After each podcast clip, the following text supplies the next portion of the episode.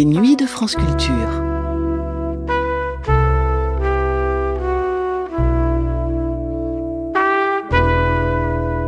Les nuits de France Culture, une mémoire radiophonique.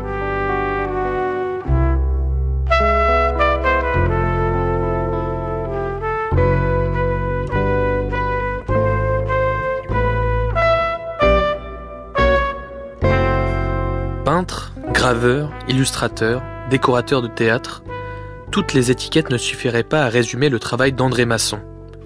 Iconoclaste, rebelle, anticonformiste, il jouit aujourd'hui d'une reconnaissance mondiale, bien qu'il soit moins connu du grand public que certains de ses illustres amis, comme Georges Bataille.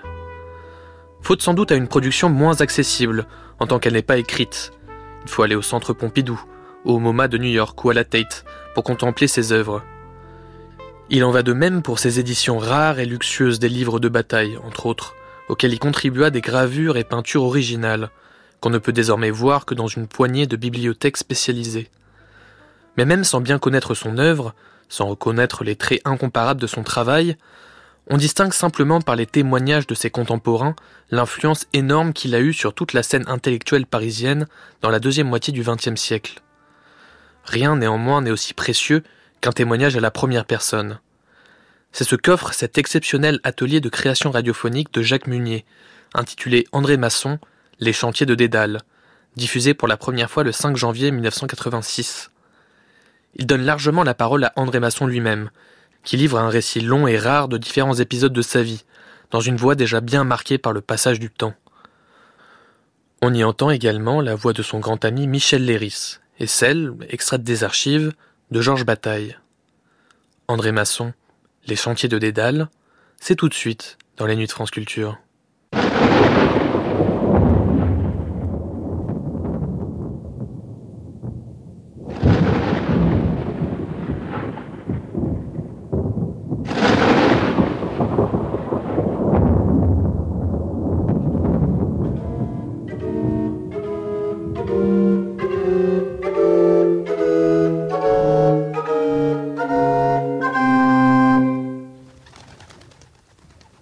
ACR, Atelier de création radiophonique.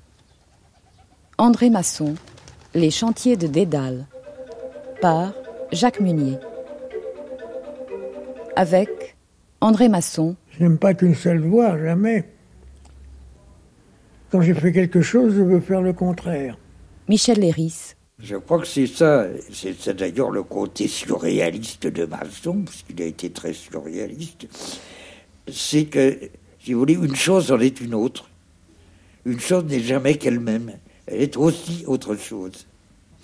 Et par exemple, euh, il représentera, par exemple, un verre, ben, ce ne sera pas un verre, mais la transparence même, ce qu'on voit, tout ce qu'on peut voir au travers de ce verre, etc. Une grenade ouverte, dans ces tableaux anciens, il y avait souvent la grenade ouverte qui, qui intervenait. Mais la grenade ouverte, ce ne sera pas simplement une grenade, ce sera en même temps un sexe féminin, une blessure, etc., etc. Françoise de Vaillant, Daman, Loïc et la voix de Georges Bataille. Texte Apollinaire, Artaud, Bataille, Éluard, Limbourg, Nietzsche, Swinburne. Document de l'Institut national de l'audiovisuel, extrait 2, Hommage à Frédéric Nietzsche, Georges Charbonnier, 1959. Georges Bataille. Dialogue avec Georges Charbonnier, 1957. André Masson. Groupe de réalisation Philippe Bouillette, Jean-François Néolier, Maurice Billard, Jean-Richard Dufour, Viviane Vandenbroek.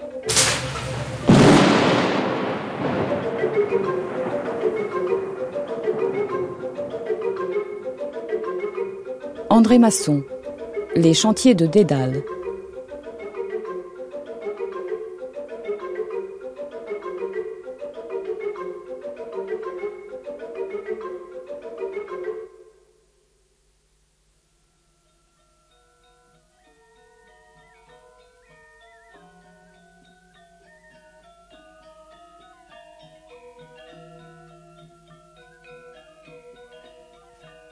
C'était très joli, j'ai entendu une musique qui sortait d'une commode, et une musique qui me faisait penser à la musique de Bali.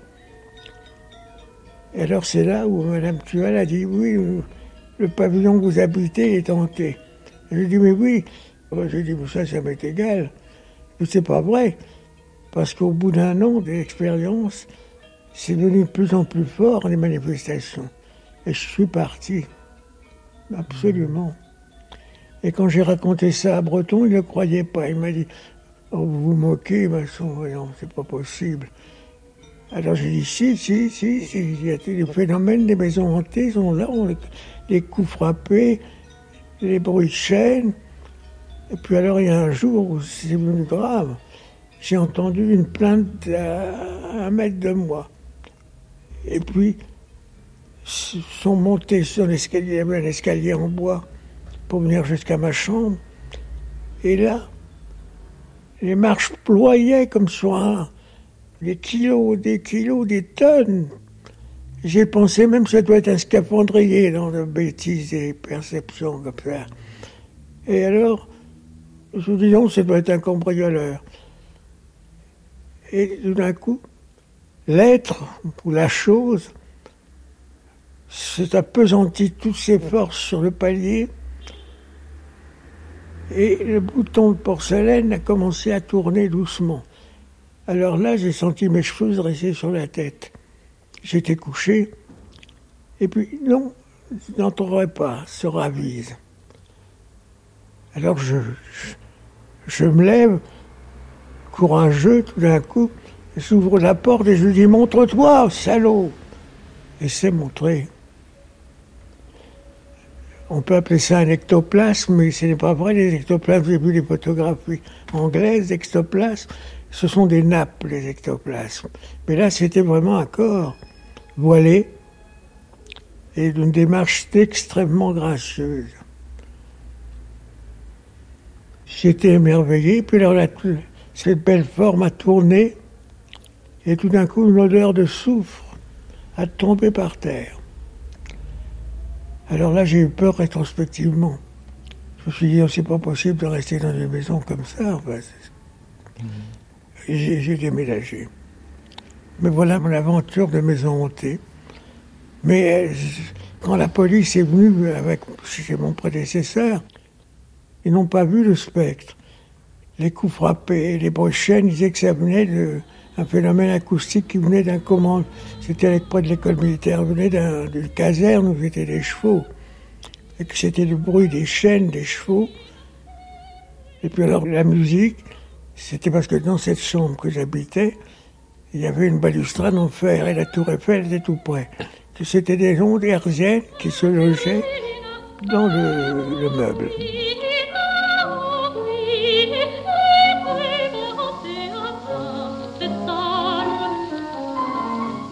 Et maintenant, parlons un peu de la lumière. Qui mieux que le peintre André Masson, qui habite Aix, peut nous dire à ce propos des choses sensibles et pertinentes Ah, la lumière, souvent vaporeuse de la campagne d'Aix.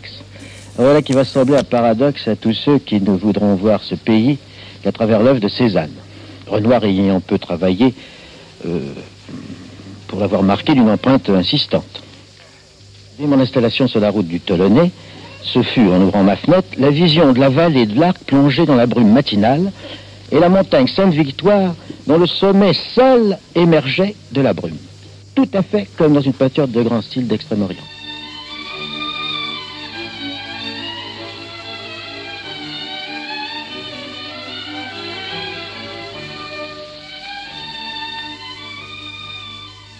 Nous sommes en Provence. Et ici, la lumière ne vient pas seulement d'en haut, elle est aussi à nos pieds, littéralement. En effet, je vois de ce lieu même que la terre reflète le ciel. Les rochers blancs et légèrement polis, caractéristiques de cette contrée, sont autant de miroirs, miroirs fidèles et radieux. Et n'oublions pas les aiguilles du pin, ni les feuilles de l'olivier et jusqu'au noir cyprès dont les feuillages divers, tous à surface lisse, sont autant de petites facettes resplendissantes.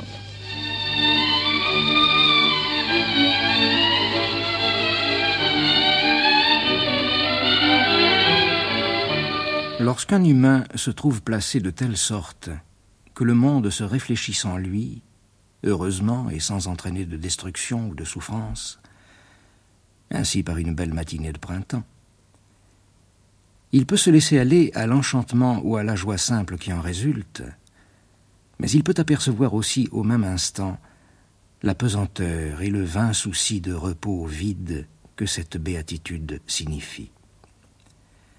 À ce moment-là, ce qui s'élève cruellement en lui est comparable à un oiseau de proie qui égorgerait un oiseau plus petit dans un ciel bleu apparemment paisible et clair. Je ne vois pas de temps mort. J'ai l'impression de me suis intéressé toujours à la peinture. Il n'y a pas tout, j'ai pratiqué la peinture jusqu'au moment où il y a eu la guerre de 14, où là j'ai été pris par la guerre, comme beaucoup d'hommes, et où j'ai pendant quatre ans négligé la peinture par force. Alors là, j'ai été pris par la guerre. André Masson, lui aussi, affronte l'état de guerre. Il est à Paris depuis peu de temps. Sur les conseils de Verhaeren, les parents du futur peintre sont venus de Belgique pour s'installer en France. Le ciel flamand, le vent dans la plaine, les villages hallucinés et tout ce qui fait souvenir de Verhaeren. Très important dans ma vie, Verhaeren, parce qu'il a convaincu mes parents que je devais vivre à Paris. Parce que, disait la peinture se fait en France. Et nous sommes partis, toute la famille est partie à Paris. Les affaires de mon père n'étaient plus brillantes. Le conseil de Verhaeren a été écouté. C'était un homme très surprenant, même par son enthousiasme et par la, la dureté de ses jugements. Nietzsche. Mes frères en guerre. Je vous aime du fond du cœur. Je suis et fus toujours votre semblable. Je suis aussi votre meilleur ennemi. Laissez-moi donc vous dire la vérité. Je connais la haine et l'envie de votre cœur. Vous n'êtes pas assez grand pour ignorer la haine et l'envie, soyez donc assez grand pour ne pas en avoir honte. Et si vous ne pouvez pas être des saints de la connaissance, soyez-en du moins les guerriers. Ce sont les compagnons et les précurseurs d'une telle sainteté. Je vois beaucoup de soldats, puissais-je voir beaucoup de guerriers. Uniforme s'appelle ce que vous portez. Que ce que vous cachez dessous ne soit pas uniforme. Soyez de ceux dont l'œil cherche toujours un ennemi, votre ennemi.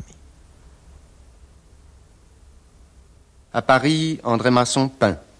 Il fait une peinture, faut-il dire, euh, entachée de classicisme. Mais déjà, il a une œuvre secrète, une œuvre qui l'étonne lui-même, une œuvre qui lui échappe.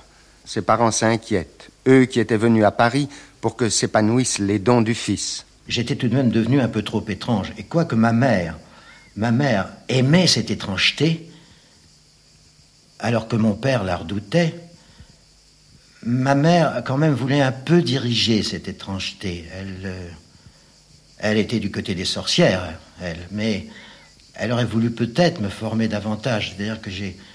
Ma sorcellerie, tout de même, était un peu étrangère à la sienne. Et je romps avec ma famille et je pars chez une dame amie, beaucoup plus âgée que moi, qui m'offre asile en Suisse. C'était une pianiste de grand talent, une femme qui avait voyagé dans le monde, connaissait beaucoup de choses. Et je suis là en Suisse où je pense à peine à peindre. Je peignais une heure par jour, des exercices. Je lisais beaucoup, surtout Nietzsche. Je vivais d'une manière un peu. Ah, pourquoi pas le dire J'étais végétarien, mais pas le côté sectaire. Alors c'était du riz, c'était des légumes, euh, du thé, du miel. C'était tout. Je bêchais le jardin les pieds nus je m'entraînais à être dur, à tout point de vue. C'était plutôt une tentative d'ascèse, et la peinture était mise en retrait. Ça, c'est net. Alors là, la guerre m'a surpris. Paris, janvier 1984. Alors j'avais deux ressources. si on peut dire. La première, c'était de rester en Suisse, étant donné que je ne m'intéressais pas du tout au côté politique de cette guerre. Je considérais que les nations, c'était une chose dépassée, que ce qui nous intéressait à nous particulièrement, c'était le sort de l'Europe. Et les querelles entre nations m'étaient étrangères, mais complètement. J'avais un dégoût de ces choses. Il y avait les élites intellectuelles étaient partagées entre deux mouvements, ou la croyance que Nietzsche est un précurseur, ou la dévotion pour Tolstoï.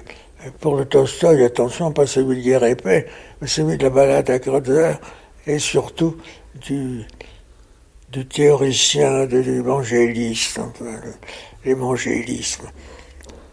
Alors, c'est donc Nietzsche qui, qui m'a fait réfléchir. Nietzsche disait il faut s'éprouver. Et je me suis dit, si je reste en Suisse, je n'aurai plus droit à la France.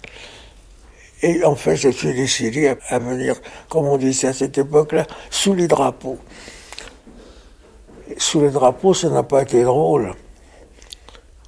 Parce que, enflammé par Nietzsche et par son goût de l'épreuve, j'ai voulu faire la guerre par le plus bas comme simple soldat d'abord, n'a jamais accepté aucun grade, et euh, voir la guerre dans son côté le plus intense. Et j'ai voulu copier un Delacroix avant de partir à la guerre en me disant, au moins il restera quelque chose de moi. Si je suis tué, il restera la copie j'ai faite de, la lutte avec l'ange. Tout un programme d'ailleurs, avant de partir à la guerre, c'était pas des anges que j'allais combattre. J'arrive avec tout mon barda et tout d'un coup je suis snobé. J'ai peur de cette copie. Et veut copier la lutte avec l'ange, je copie la peinture d'en face qui était Idiodore chassé du temple. Ce tableau, je ne sais pas ce qu'il est devenu.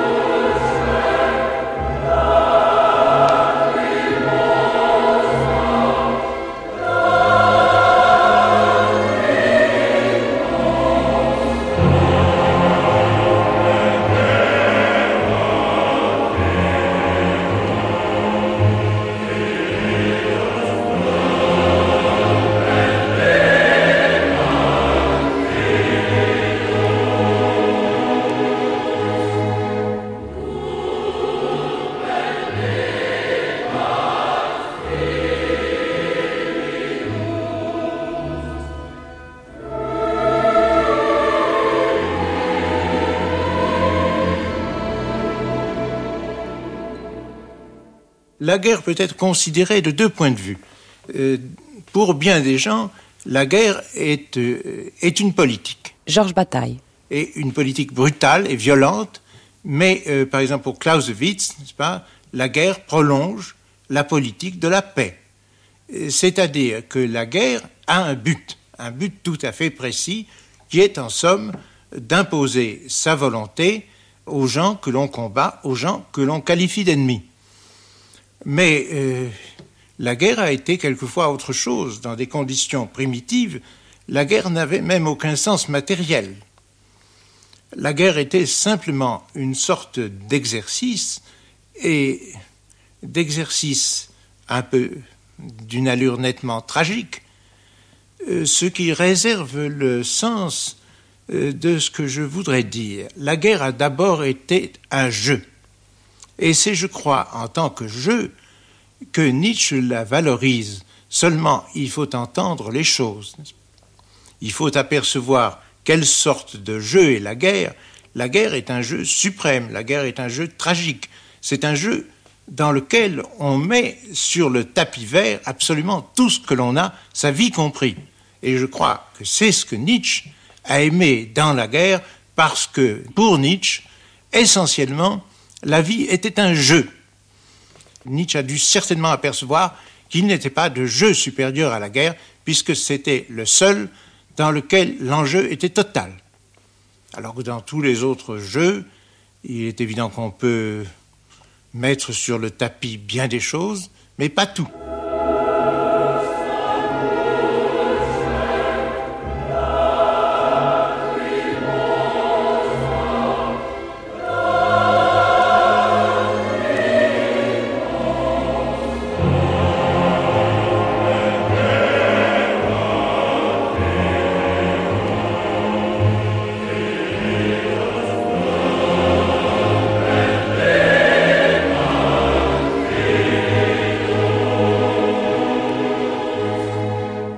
Qu'on arrivait sur la ligne de feu et qu'on commençait à participer à la guerre d'une manière, si j'ose dire, active, il est évident que la pitié n'avait plus lieu.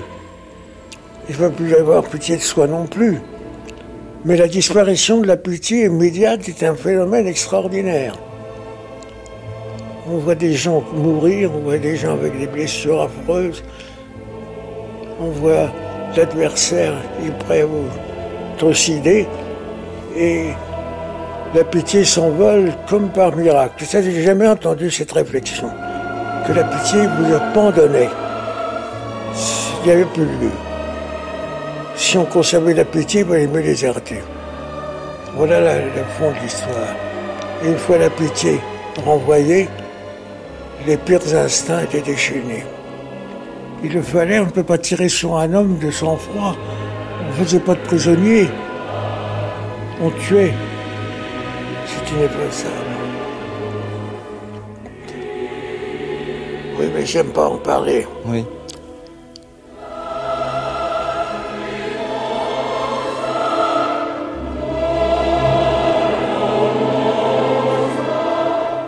J'aime mieux pas en parler.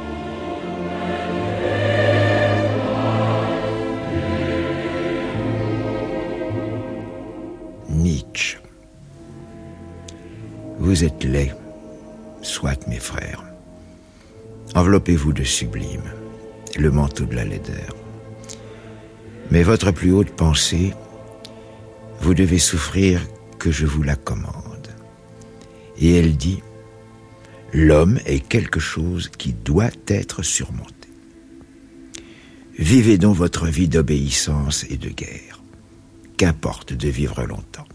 Quel guerrier veut être ménagé Je ne vous ménage pas. Je vous aime du fond du cœur, mes frères en guerre.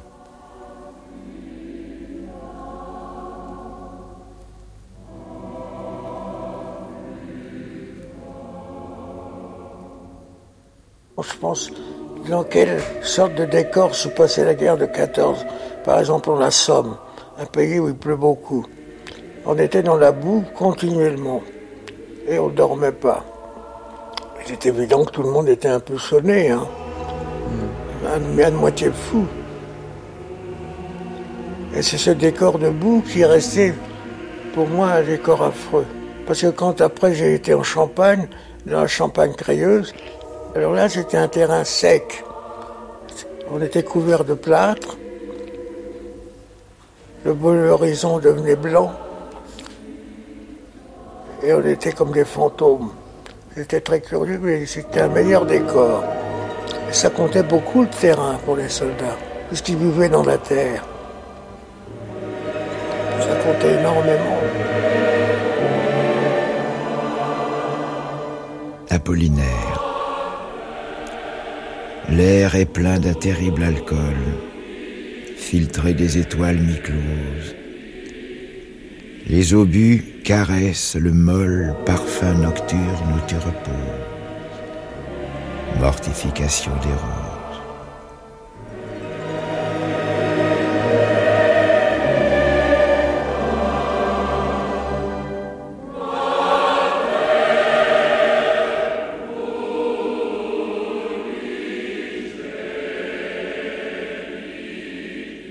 combat dans un souterrain, chevaux abattus, abattoir, mascarade sur le thème d'Eros et Thanatos. Il y a les compensations. Vous pensez bien que si la guerre avait été l'horreur continue que monte Barbus dans le feu ou remarque dans l'Ouest rien de nouveau, n'est-ce pas? C'était insoutenable. Il y avait des compensations. D'énormes compensations. Elles ont été décrites souvent après par les psychologues, n'est-ce pas? Il y avait des moments de bonheur véritables, et même sur la ligne de feu. Ça vous étonnera peut-être. Il y avait des choses qui étaient rudement belles à voir quelquefois aussi. Quand ce serait que les feux d'artifice le soir, les fusées, l'odeur du champ de bataille qui était enivrante, oui, tout cela l'air plein d'un terrible alcool. Tout ça, Apollinaire l'a vu en vrai poète. Il n'y avait qu'un poète pour dire ça. Après, on a dit Ah mon Dieu, il fait l'apologie de la guerre. Mais non, il a fait tout simplement l'apologie de la vie dans la mort. Il a fait l'apologie de la paix dans la guerre. Car la paix dans la guerre, c'est quelque chose. Vous voyez ce que je veux dire? Le relâchement.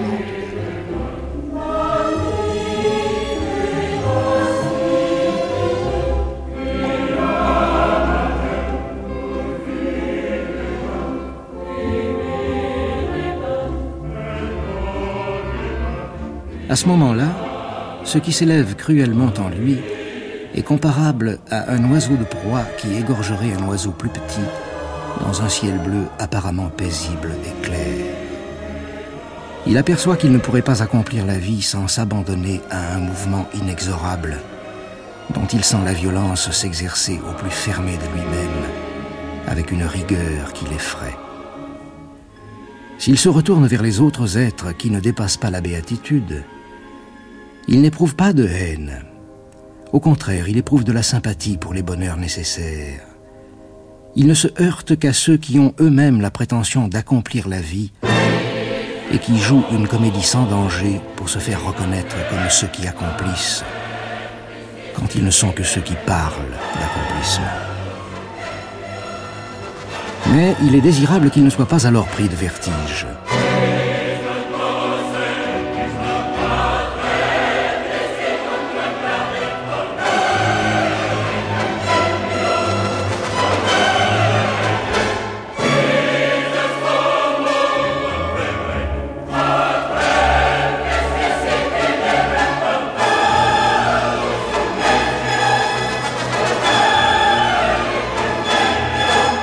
Tableau figé. La vitrine et les égouts. Engloutissement.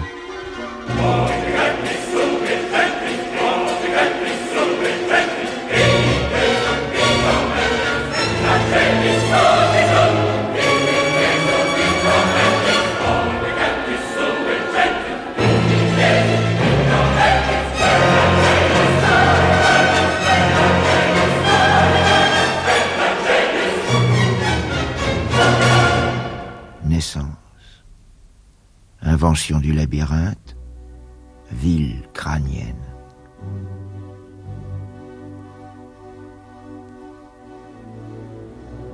Égaré. Aurore, la fée des ruines.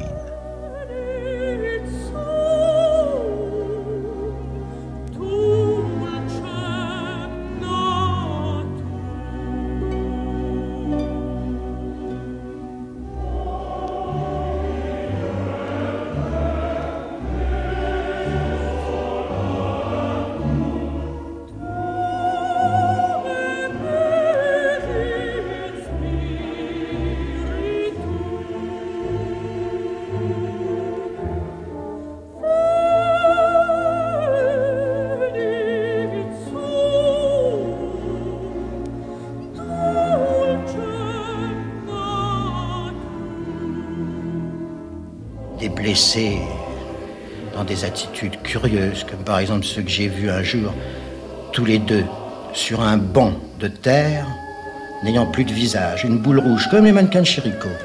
Ils avaient dû être soufflés par un 85 autrichien qui était un, un canon qui avait une trajectoire très courte. Et bien d'autres, dans des attitudes très belles aussi, quelquefois, comme celui qui avait l'attitude de la lionne blessée. Je croyais qu'il vivait encore, qu'il appelait au secours. Enfin, tout cela qui fait partie tout de même de cette extraordinaire vie, qui est la vie simplement des hommes, parce que quand je pense que j'ai pu avoir une émotion esthétique devant un homme mort,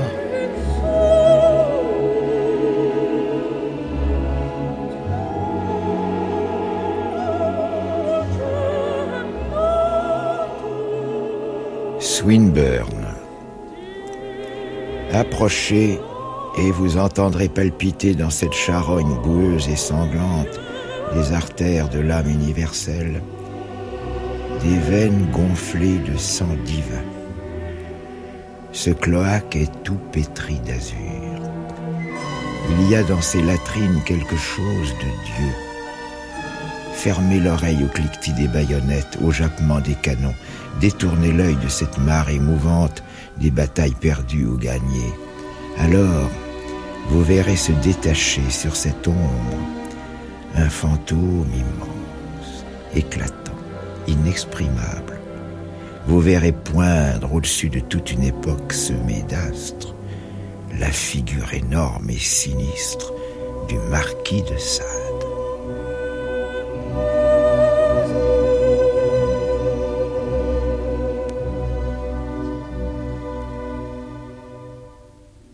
Dois dire, j'ai été pris de panique quelquefois pendant la guerre.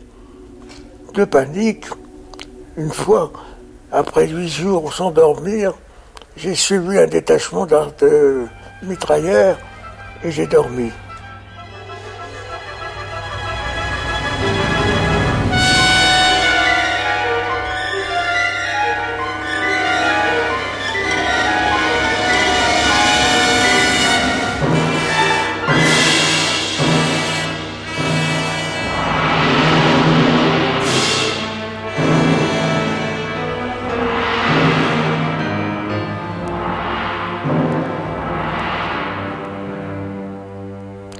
Suis réveillé dans le No Man's Land, sachant plus où j'étais, comprenant que j'avais abandonné mon arme, j'avais abandonné mon fusil.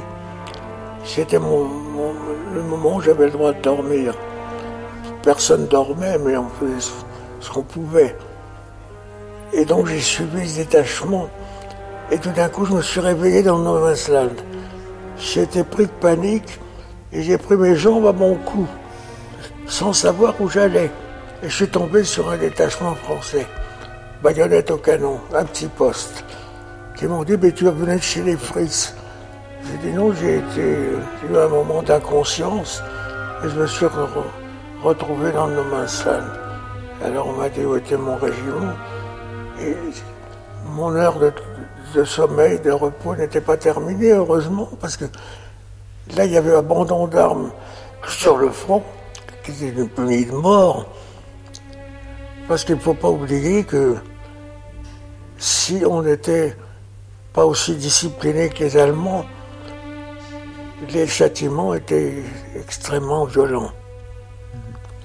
On avait peur d'être fusillé. En somme, on se disait, on a deux ennemis, ceux d'en face, les Fritz, et puis les officiers français de l'autre côté, qui sont prêts à vous, vous faire fusiller pour l'exemple. Et ça, c'était aussi un cauchemar. Et ça, on n'en parle pas non plus. n'est-ce pas? Tout ce que ça a agité de terrifiant, on ne l'a pas exprimé.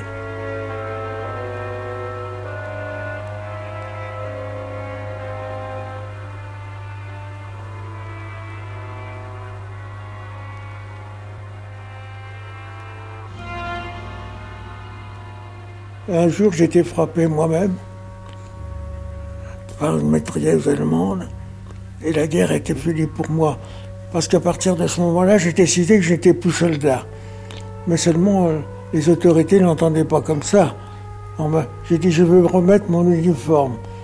Un peu comme Saint François d'Assise, qui remettait ses vêtements à la population d'Assise, qui ne voulait plus avoir de rien de commun avec sa famille.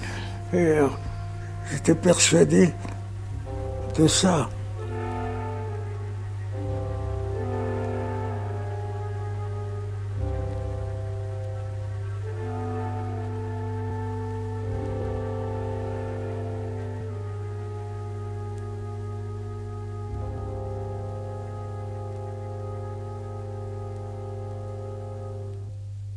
J'ai dit je n'y retournerai pas. J'ai dit je n'y retournerai pas. C'était pas la peur, ce n'était pas vrai, mais j'avais vu assez. Je l'ai dit. Je l'ai dit dans les hôpitaux, je l'ai dit partout, je ne suis plus soldat. Les infirmières riaient, les soldats riaient. Il y en a un qui n'a pas ri. C'était un nommé Brillant, qui était un, psychiatre et aussi légiste, et qui m'a fait enfermer. Ma mère euh, connaissait une infirmière chef. Cette infirmière a été trouvée ma mère, a dit Votre fils vient de dire des choses terrifiantes, les Allemands marchent sur Château-Thierry. Votre fils dit à Brillant, qui l'interroge au Val-de-Grâce, je ne suis plus soldat, je ne me considère plus comme soldat, j'ai fait la guerre volontairement, puisque tu es revenu de Suisse pour la faire comme une expérience. Vous, vous déclarez, vous dites tous que je suis inapte à retourner au front, je ne suis plus soldat. Je ne serai jamais un planton, je ne serai jamais un auxiliaire. C'est inutile. Je veux que vous me donniez la liberté et je veux partir aux Indes car j'en ai assez de la civilisation occidentale. À ce moment-là, deux déménageurs sont arrivés, vous savez, c'était les infirmiers, et j'étais dans un cabanon. Voilà. Alors je vous fais grâce du reste, il a fallu que je me sorte de ce traquenard. Ma mère y a aidé puisque elle est tout de même arrivée à ce qu'un colonel du deuxième bureau avec lequel elle flirtait, disons ce qui, ce qui est, a infléchi la décision de Briand et des autres médecins d'ailleurs, et je vois dans mon cabanon au Val-de-Grâce arriver Briand. Briand qui était très redoutable, il ressemblait au duc d'Albe, il avait un cancer de la langue, c'est peut-être ça qui le rendait méchant aussi. De Fleury, d'autres pontes à ce moment de la psychiatrie classique française. Et ma mère euh, éplorée. Elle se jette à ses genoux et elle dit Voyez dans quel état est mon fils, parce que je ne pouvais plus manger, je ne pouvais plus rien avaler, j'étais dans un état de guerre, on pensait avec le monde entier, et je pouvais même plus souffrir ma mère. Et alors été très rude d'ailleurs avec elle, je lui dit Lève-toi, euh, qu'est-ce que c'est que cette scène à la Dostoïevski je lui ai dit. Et alors, Briand a dit Vous savez ce que dit votre fils? Les Allemands marchent sur Château-Thierry. C'est très humain ce que je veux faire, de l'envoyer dans un asile d'aliénés. Car si ce n'est pas dans un asile d'aliénés, c'est dans la prison qu'il ira, car c'est un défaitiste. Or, dans mon esprit, je n'étais pas défaitiste du tout. Vous voyez ce que je veux dire Jamais je n'ai prêché le défaitisme. C'était personnel, je suis venu, j'ai vu, je m'en vais. C'était peut-être déjà assez surréaliste, non Il aperçoit qu'il ne pourrait pas accomplir la vie sans s'abandonner à un mouvement inexorable, dont il sent la violence s'exercer au plus fermé de lui-même, avec une rigueur qui l'effraie. S'il se retourne vers les autres êtres qui ne dépassent pas la béatitude, il n'éprouve pas de haine. Au contraire, il éprouve de la sympathie pour les bonheurs nécessaires. Je suis venu, j'ai vu, je m'en vais. Je ne veux plus être soldat. Ma réflexion, je ne veux plus être soldat. Je ne veux plus être soldat, je veux ma liberté. Il est évident que j'étais considéré comme un crime à cette époque-là. J'étais dans une asile d'aliénés et on m'avait. Et d'ailleurs, il y avait aussi cette impression qu'on avait des millions d'hommes contre soi. Parce que tous les gens étaient patriotes, hein. Ça, c'est fantastique. Il ne se heurte qu'à ceux qui ont eux-mêmes la prétention d'accomplir la vie et qui jouent une comédie sans danger pour se faire reconnaître comme ceux qui accomplissent, quand ils ne sont que ceux qui parlent d'accomplissement. Mais il est désirable qu'il ne soit pas alors pris de vertige.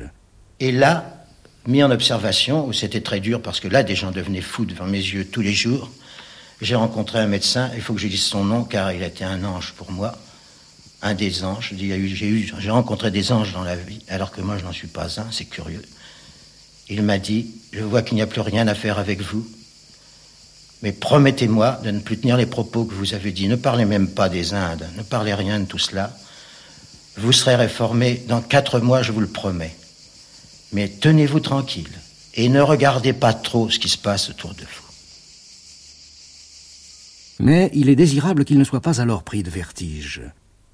Car le vertige risque de le rejeter vite épuisé à un souci de loisir heureux ou à défaut de vide sans souffrance. Ou s'il ne succombe pas et s'il se déchire jusqu'au bout dans une précipitation effrayée, il entre dans la mort d'une telle façon qu'il n'y a rien de plus terrible. Heureux seulement celui qui, ayant éprouvé le vertige jusqu'à trembler de tous ses os, et à ne plus rien mesurer de sa chute, retrouve tout à coup la puissance inespérée de faire de son agonie une joie capable de glacer et de transfigurer ceux qui la rencontrent. Dès que j'ai été libéré, je me suis senti complètement dans des têtes d'érection. C'est-à-dire que je m'intéressais à rien. À rien, mais absolument à rien. Et le retour à la liberté se retournait contre moi. J'avais tellement aboli cette liberté, j'étais arrivé à ce tour de force de dire je suis ici pour mourir. Ça viendra quand ça viendra, mais je suis ici pour mourir, je ne suis pas ici pour autre chose. Et eh bien quand on m'a dit maintenant vous pouvez vivre, je n'avais plus envie de vivre. Et ça a duré quand même de longs mois. Et dans ma peinture, ça ne s'est pas traduit tout de suite, parce que j'étais pris par l'idée de forêt. J'avais besoin des forêts. Alors en fait, forêt, j'avais bois de Camard. Mais pour moi, c'était la forêt vierge. Seulement plus tard, de, ces instincts de meurtre, il n'y a pas d'autre mot, me sont un peu revenus quand même. J'ai fait des massacres. J'ai pris dans l'Antiquité des mythes cruels. Je crois que ça s'est revenu à ce moment. Mais pas tout de suite. Pas tout de suite, j'ai repris la peinture avec au fond ce que je voulais faire quand j'étais avant, avant la guerre. Encore une fois, c'était le monde sylvestre. Cette période est celle qu'on a appelée celle des forêts. Elles étaient d'aspect légendaire.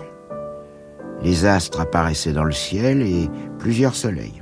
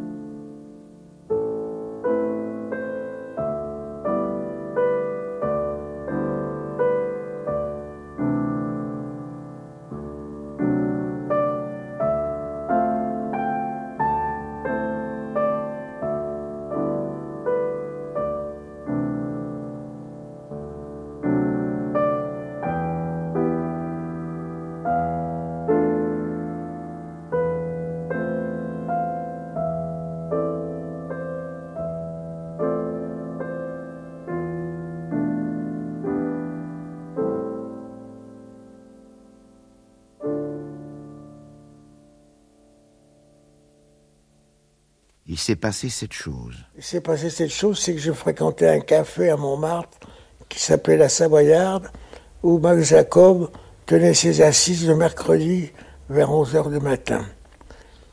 Il y avait là des poètes euh, de toutes les races. Hein. Et j'ai rencontré Miro là. Alors j'ai dit à Miro, je viens de louer un atelier rue Blomet. Il m'a dit, mais moi aussi c'est comme ça, par un hasard que Breton appelait objectif, un hasard objectif, j'ai connu Miro. Et puis là, nous avons vécu côte à côte, nos ateliers étaient voisins, et il y avait un trou dans le mur qui avait été fait par un prédécesseur, et que Miro avait caché par un, petit tissu avec de la dentelle, Mais quand on pouvait soulever, on pouvait communiquer une sorte de téléphone qui n'était pas arabe, mais un téléphone très, très efficace. Ah, j'aimais bien Miro. Ce que j'aimais chez Miro, c'était sa naïveté. Profondément, il était naïf. Miro avait peur des agressions. Et quand on lui posait une question, mais vous ça? Il répondait, et vous? Il avait peur de se compromettre avec. Il avait peur de Breton, qui lui avait battu un peu froid au début.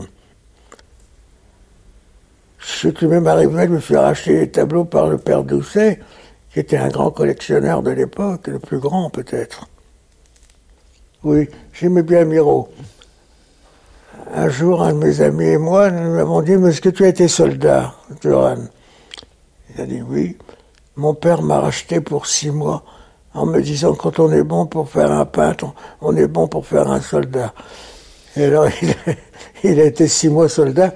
Alors, mon ami qui était caustique lui dit, mais on voudrait bien voir une photographie de toi en soldat. Alors, Miro, sur un jeune petit meuble, sort son tiroir et sort une photo où il était évidemment son soldat espagnol. Et mon ami Tual, cet ami qui était avec moi, et qui était un ami de Miro aussi, il lui dit Mais je ne vois pas ton fusil. Et Miro lui répond Mais si j'avais un fusil, et même qu'il était dangereux.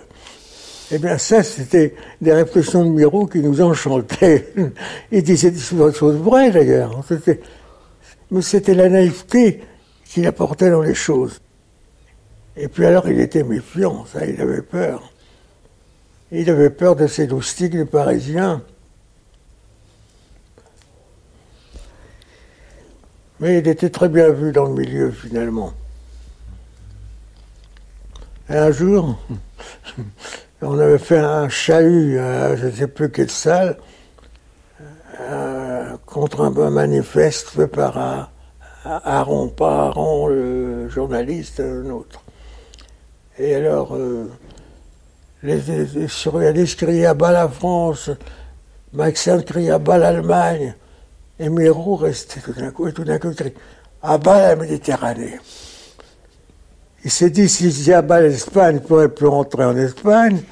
Et la, Méditerranée avait un mauvais point chez les surréalistes, on ne sait pas pourquoi. C'était la mer du Nord, la Baltique. Et la Méditerranée, ça faisait concours de beauté. Euh, enfin, c'était pas dans le plan. C'est moi qui ai fait connaître Miro aux surréalistes. Je pense qu'il était normal qu'un artiste jeune, très jeune, soit frappé par une aventure pareille. C'est un phénomène d'époque, le surréalisme le cubisme triomphait, il fallait faire autre chose. Mm. avait pris les meilleurs. Pas, il avait pris la production de Picasso, de Braque, de Léger et Jules Gris. Mm. Ces quatre qui sont restés les meilleurs des cubistes, c'est évident. Et il a une influence sur moi évidente. Picasso. Il était intelligent. Braque aussi était intelligent. Mais avec un peu de bêtise chez. Oui, il avait des idées politiques tellement arriérées que m'agaçait. Il était très bourgeois. Hein. Tandis qu'on ne peut pas dire ça de Picasso, c'est pas possible. Mm. Aucun mot ne convient à Picasso, au fond. On a dit magicien, tout ce qu'on voudra. Et profondément, il était libre. Même quand il est entré au Parti communiste, c'était pas sérieux. Hein. Pas vrai. Qui d'autre, à part Miro, fréquentait l'atelier de la rue Blomet? Oh, ben, D'abord, il y a eu tous ceux qui étaient devenus, devaient devenir surréalistes. Breton, Ragon, Éluard, Desnos. Et puis quand le surréalisme est né, on, était naturellement de la bande. Le Artaud était un peu spécial, hein. il était vraiment malade.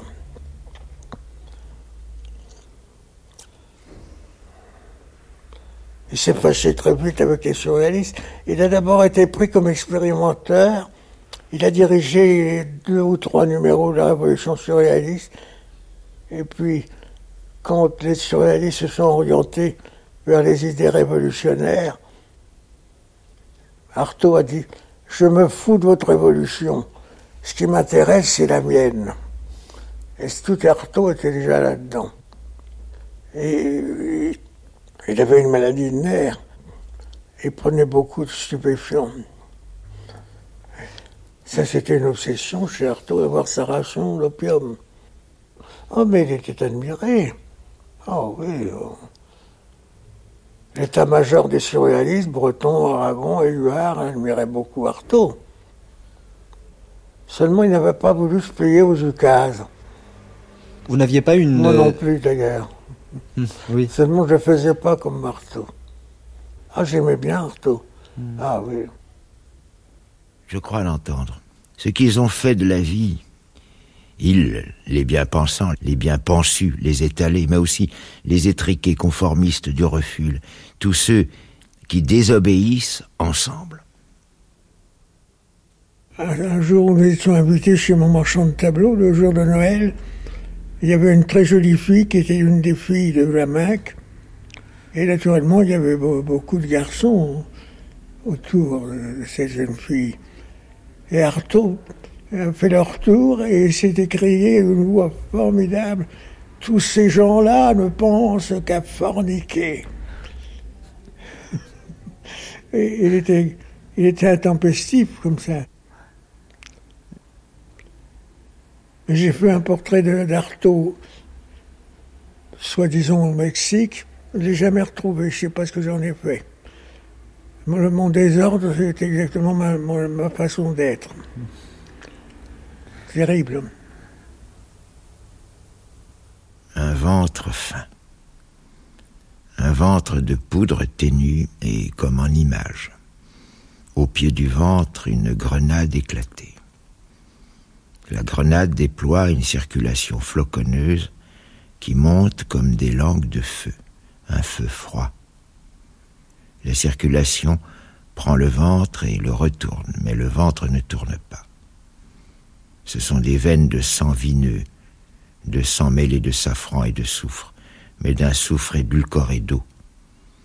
Au-dessus du ventre sont visibles des seins, et plus haut et en profondeur, mais sur un autre plan de l'esprit, un soleil brûle, mais de telle sorte que l'on pense que ce soit le sein qui brûle, et au pied de la grenade, un oiseau.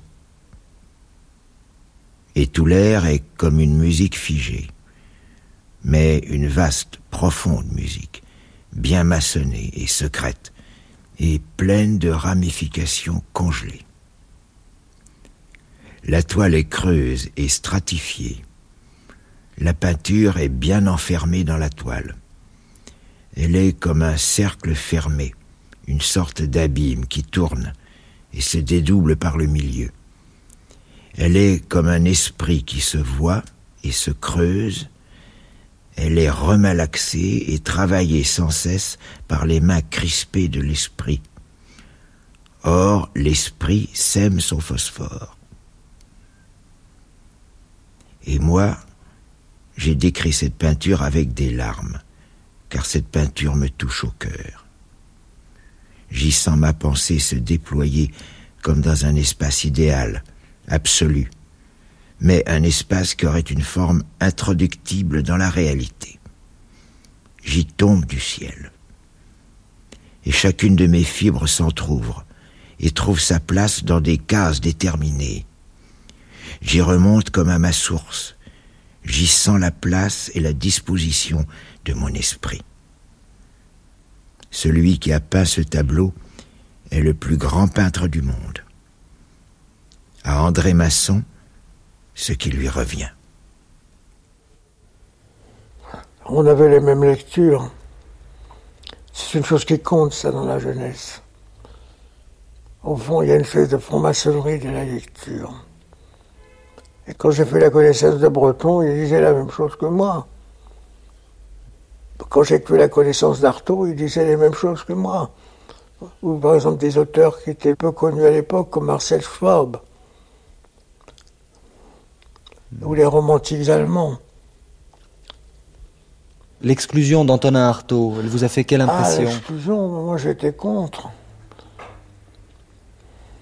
Mais c'est des exclusions, c'était rituel à la fin. Déjà, on était toujours, on se fâchait avec Breton pour pouvoir se réconcilier. Il aimait beaucoup les réconciliations. Alors, pour qu'il y ait réconciliation, il faut d'abord qu'il y ait conflit.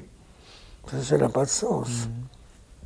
Et ce que je dis là, il pas une bêtise, hein, c'est vrai. Il adorait les réconciliations. J'ai eu l'expérience personnelle de ça. La première fois que je me suis fâché avec lui, il m'a demandé pourquoi. Bon. J'ai dit parce que je ne peux pas supporter de mimétisme autour de vous. Alors il me dit, vous ne pouvez pas dire que j'ai jamais fait pression sur vous. Je dis, mais là, c'est la preuve que vous faisiez pression sur les autres. Alors il m'a dit, je crois qu'il y a un fossé entre nous. Et on s'est réconciliés après. La deuxième fois, je ne me suis pas réconcilié. Et il a eu un pas vers moi, c'était dans la grande galerie du Louvre. Il était là avec de jeunes admirateurs, et il a eu un pas vers moi. Moi, je, suis resté de glace. Mais je le regrette un peu, quoique je ne regrette pas beaucoup. Les choses, les regrets sont inutiles. Mais je trouve que j'étais un peu froid quand même. Dès cette époque, donc, je fréquente André Breton et ses amis. Et je participe au numéro un de la Révolution surréaliste. Je signe tous les manifestes du début. Je suis donc surréaliste officiellement. C'est important car sans cela, j'aurais pu me fâcher avec eux plus tard. Rituellement, on se réunissait à Cyrano, qui était un café de la place Blanche, à 6 heures du soir, n'importe quel jour. Et puis il y avait des réunions chez Breton, mais c'était des réunions plus importantes. En somme, à Cyrano, on était libre de dire ce qu'on voulait, mais quand il y avait une invitation de Breton chez lui, c'était quand même sur un sujet déterminé. Quel genre de sujet abordiez-vous au cours de ces réunions? Tous. à commencer par l'érotisme, que tout de même les surréalistes ont mis à la mode en partie. hein. Dans la révolution surréaliste, il y a des enquêtes sexuelles. Il n'y a aucune revue au monde qui faisait ça. les, les femmes étaient très importantes pour les surréalistes, pas Les seulement comme thème. à ces réunions. Hmm. Hum Elles étaient bêtes en général. Qu'est-ce que tu dis? Elles étaient bêtes en général. les- Bêtes? Oui. Non Mais ma femme est contre les surréalismes, contre le surréalisme. Alors il ne faut pas tenir compte de ce qu'elle dit. Non, c'était jamais bête chez Breton, parce que Breton était très intelligent. Les femmes, les femmes étaient bêtes. Les femmes euh, qui gravitaient autour des surréalistes étaient bêtes. Euh, Pour moi, aucune n'était marquante au point de vue spirituel. Elles étaient agréables. Il n'y avait personne de- du côté féminin de la valeur de Breton et d'Aragon, ça, certainement pas. Paul Éluard. Bon ouvrier de la vertu, de la sagesse et du plaisir. André Masson levait l'interdit pesant sur la vision que le premier venu devrait avoir du monde. Et les scandales? Euh, Ben non, j'étais pas là, j'étais pas beaucoup dans les scandales parce que j'étais dans le midi. Par exemple, le grand scandale de la closerie des Lilas, j'étais à Antibes. Je voulais fomenter les scandales. Vous les fomentiez, mais vous n'y preniez pas part Je ne prenais pas part.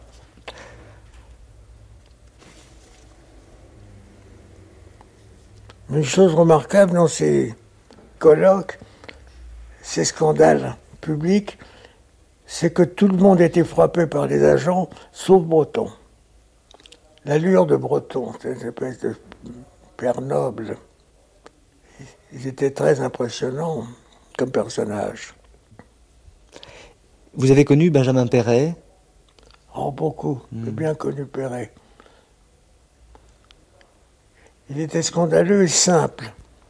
Et même d'une simplicité incroyable. Un jour, mon été, à Lyon-la-Forêt, j'ai reçu une lettre où il me convoquait pour aller occuper l'Élysée, tout simplement. En disant, il n'y aura personne, c'est le mois d'août, aux vacances. Et là, il y avait avec nous un type qui s'appelait Maillot, et puis une blanchisseuse. Et on devait les prendre l'Élysée. Alors, euh, Malais, hein, oui, Malais. Malais, une blanchisseuse, Perret et moi. Alors j'ai envoyé une lettre à cheval. Hein.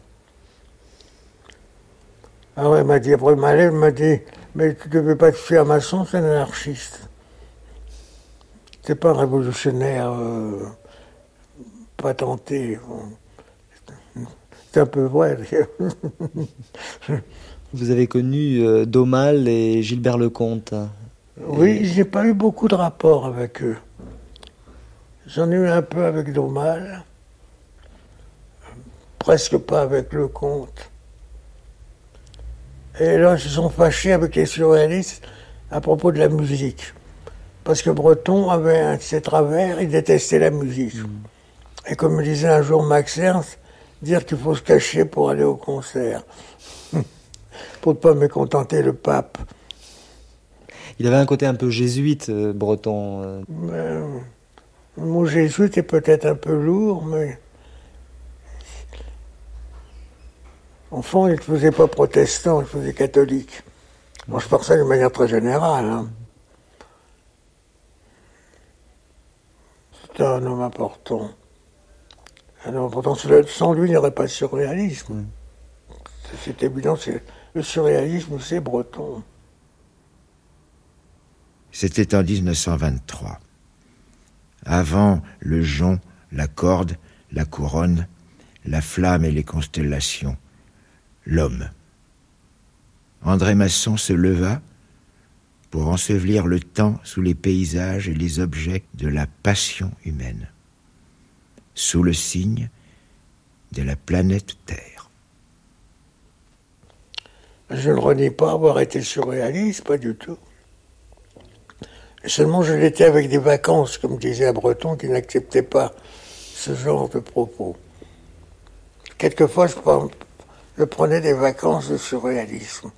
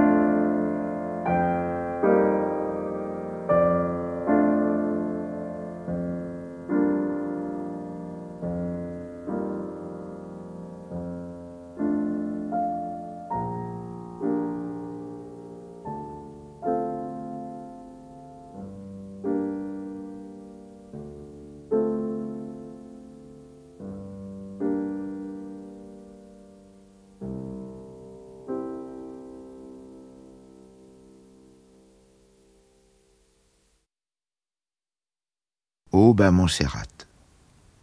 Divertissement d'été.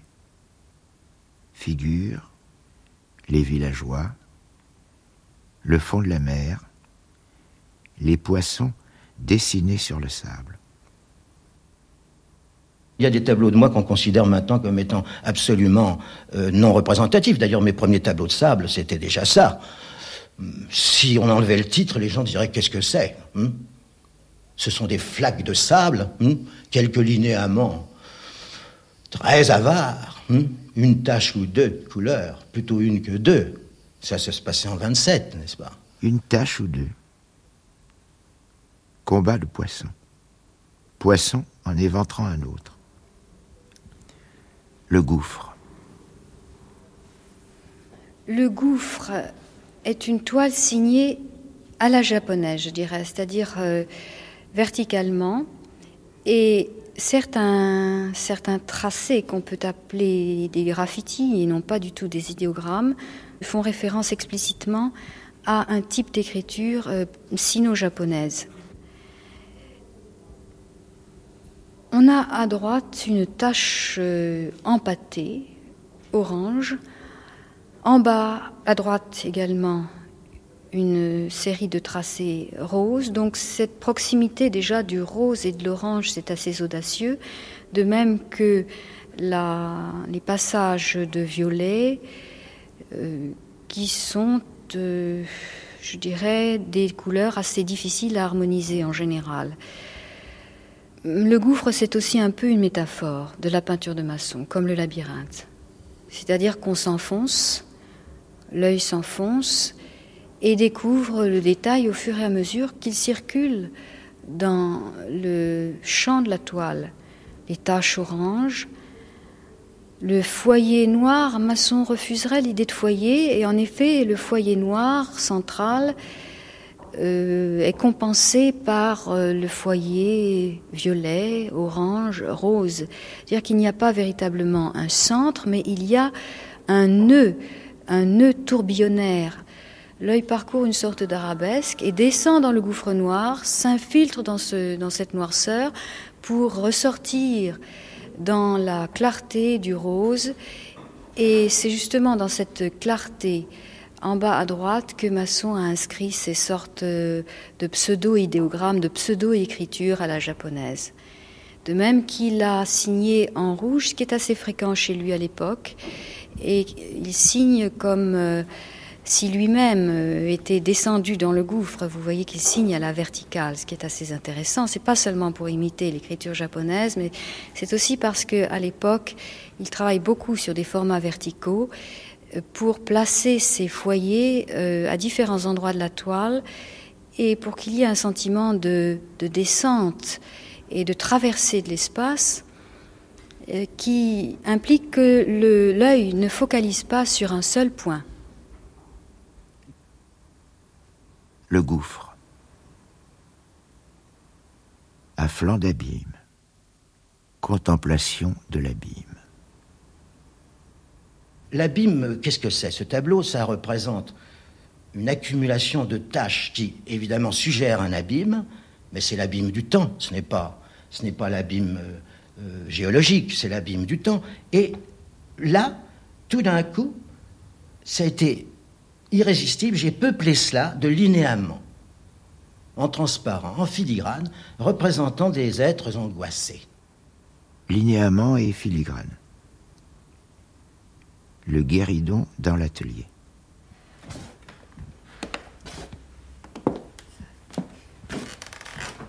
Il y a au-dessus de ce guéridon où sont déposées les sculptures comme un petit peuple de figures, il y a une toile qui s'intitule La chute des corps. Ce qui me frappe en la regardant, c'est euh, la multiplicité des foyers. Et quand on dit foyer, on entend véritablement quelque chose qui ressemble à de la braise. C'est un mot un peu mystique, la chute des corps. Mais en vérité, c'est une idée métaphysique. On peut dire que les corps choient tout le temps, dans le temps. C'est le temps qui se charge de multiplier les foyers. D'ailleurs, un de mes plus grands tableaux s'appelle. Comment s'appelle-t-il, voyons Il n'y a pas de monde achevé. C'est ça. C'est un titre. C'est aussi une doctrine. Quelquefois, on me critique de trop changer, mais c'est ma doctrine de changer. C'est pas un défaut pour moi, c'est une qualité qui m'est propre. Je ne prétends pas en faire une doctrine générale. Je crois qu'il y a peu d'exemples d'artistes qui ont travaillé avec l'inachevé, c'est-à-dire volontairement. Et encore une fois, c'est une question du temps et non d'espace. L'espace est le résultat, mais la propulsion est temporelle. Le peintre a le temps. Oui. C'est-à-dire que dans ce tableau, le peintre a le temps, une forme en crée une autre, mais en avant la métamorphose. Ça commence comme ci, ça commence comme ça, et ça finit on ne sait comment. Ma prédilection constante est vraiment vers, vers le changement, vers la métamorphose. Comme dans ma peinture, il y a plusieurs foyers. Dans ma sculpture, il y a plusieurs bases. Si on prend une poignée de glaise et qu'on l'étreint, on a des formes. Ça crée des formes. Simplement, là, autant la poignée de main à la glaise donne des formes. Néanmoins, vous leur avez donné les formes de figurines mythologiques, puisque j'aperçois là-bas un, un, minotaure, celui que vous avez appelé le minotaure. Oui, il est cassé. Il est cassé, ce minotaure. Ça lui apprendra. Ce pastel s'intitule Nu au soleil noir. Il date de 1943. Et personnellement, je suis frappée en le voyant par le fait que ce nu n'est pas un nu réaliste, comme on pourrait dire, mais devient une espèce de constellation. C'est un nu, mais c'est en même temps un astre. En somme, c'est bien qu'une chose soit une autre chose. C'est le cas. En somme, je dirais que c'est à la fois un arbre et un astre. Et ce qui est aussi très attachant, c'est l'utilisation que vous avez faite du pastel. Ben, ce qui me touche dans le pastel, c'est la fraîcheur de ses couleurs. Dans la mode, on appelle les tons pastels des tons rompus. Mais moi, pour moi, le pastel, c'est une couleur violente. Alors, c'est un nu aux taches colorées et qui lui-même est devenu un espace de couleurs. Mmh. Oui. Exit soleil noir.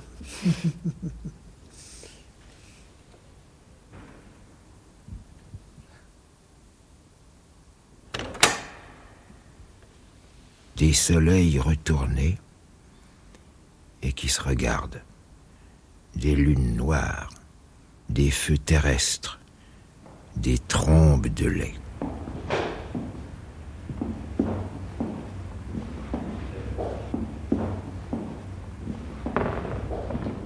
Elle s'appelle comment celle-ci? Ici, il dit quelque chose, rapidole. Et euh, ça, c'est mon mari qui devrait lire ça parce qu'il connaît mieux les expressions. Ah oui, il y a vraiment beaucoup de choses écrites. Ici, euh, Eva voit une toile, un tiers un blanc, tiers plus grenat, grande, un tiers plus grande, même couleur, mais plus fulgurante. Voilà.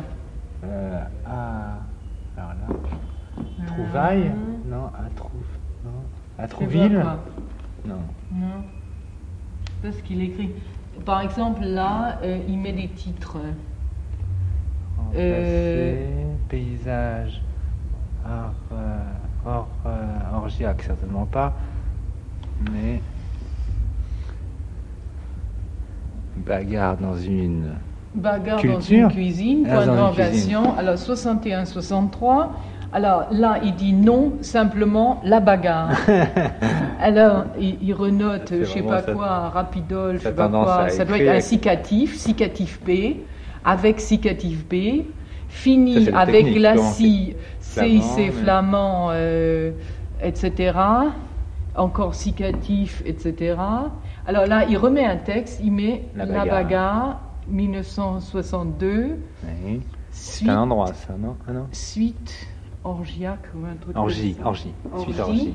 Et alors, quelque part, ici en haut, il met violence et Et luxure, ah oui. autre titre, et puis ou Rix paysanne. Alors, ce, ce truc a, a l'histoire au dos.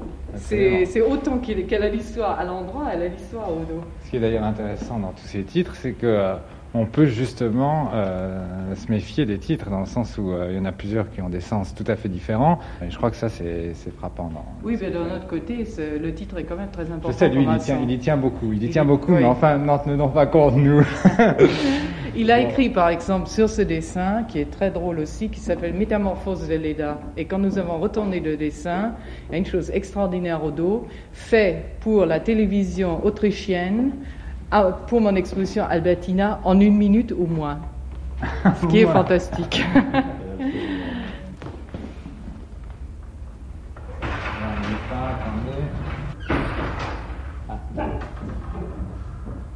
Ah, est presque. Un peu plus. Non, relevez un peu. Voilà.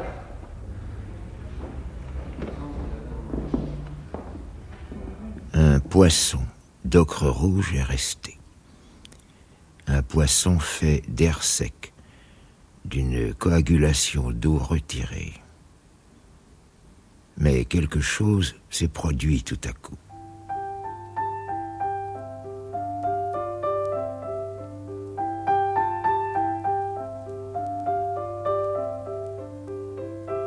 Nous sommes à l'entrée du théâtre de l'Odéon,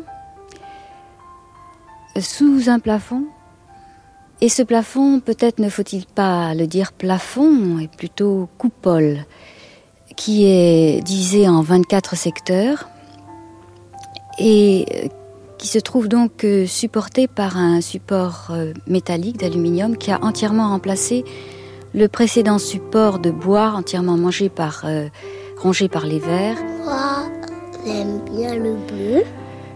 Masson donc peint ce plafond, cette coupole, d'abord euh, en travaillant pendant six mois sur des esquisses très nombreuses, et ensuite en s'y mettant lui-même, euh, avec l'aide bien sûr de collaborateurs qui travaillaient sur les masses, sur les couleurs, J'aime le bleu. Le bleu et le rouge et l'orange.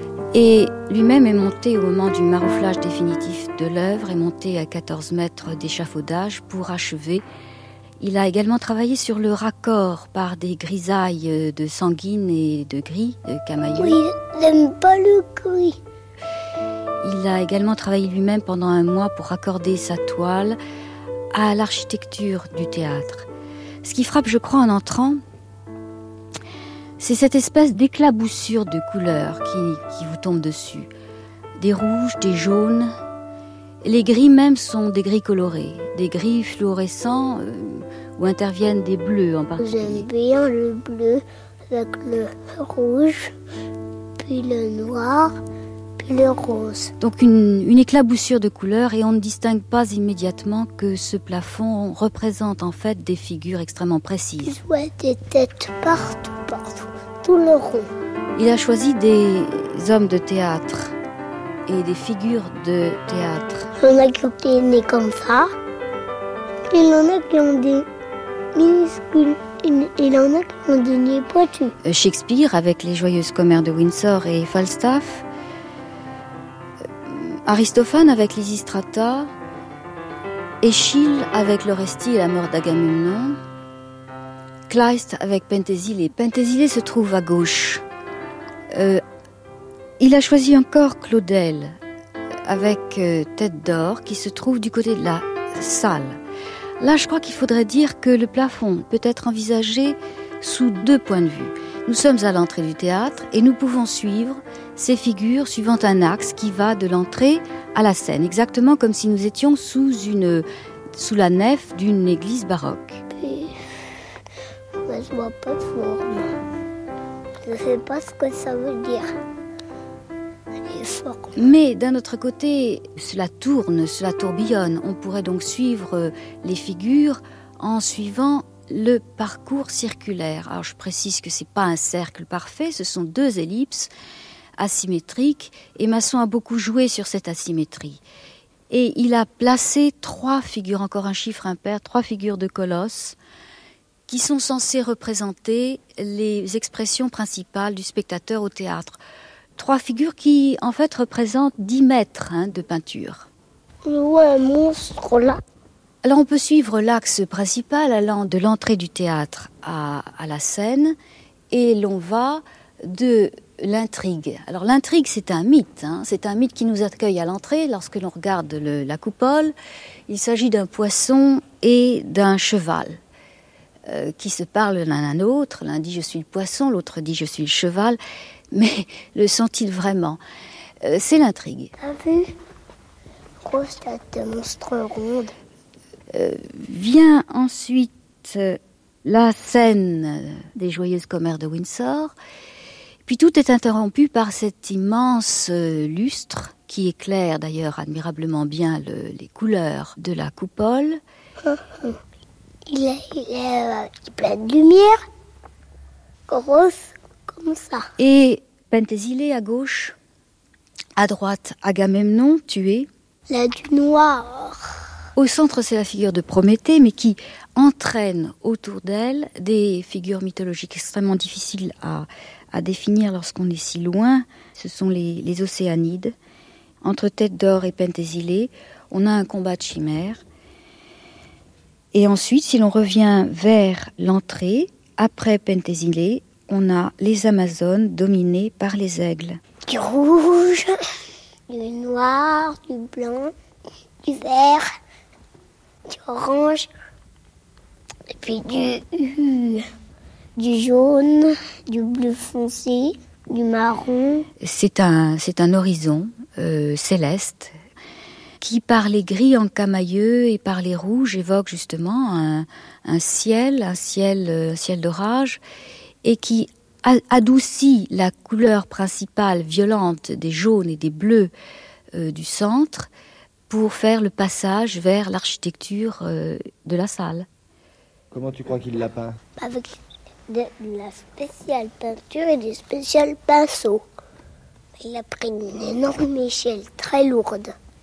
Ou bien il a monté sur tous les petits balcons. Mais il a pas tout, tout, tout, tout avec son grande échelle. Et tu trouves ça beau Oui, très beau. Très, très beau. Beau comme des lumières en fleurs. Beau comme un jardin et avec des lumières de fleurs. T'aurais aimé dessiner un tableau comme ça Ouais. Mais c'est trop de travail. Tu crois que tu pourrais en faire un Ah non. Si grand, je pourrais pas.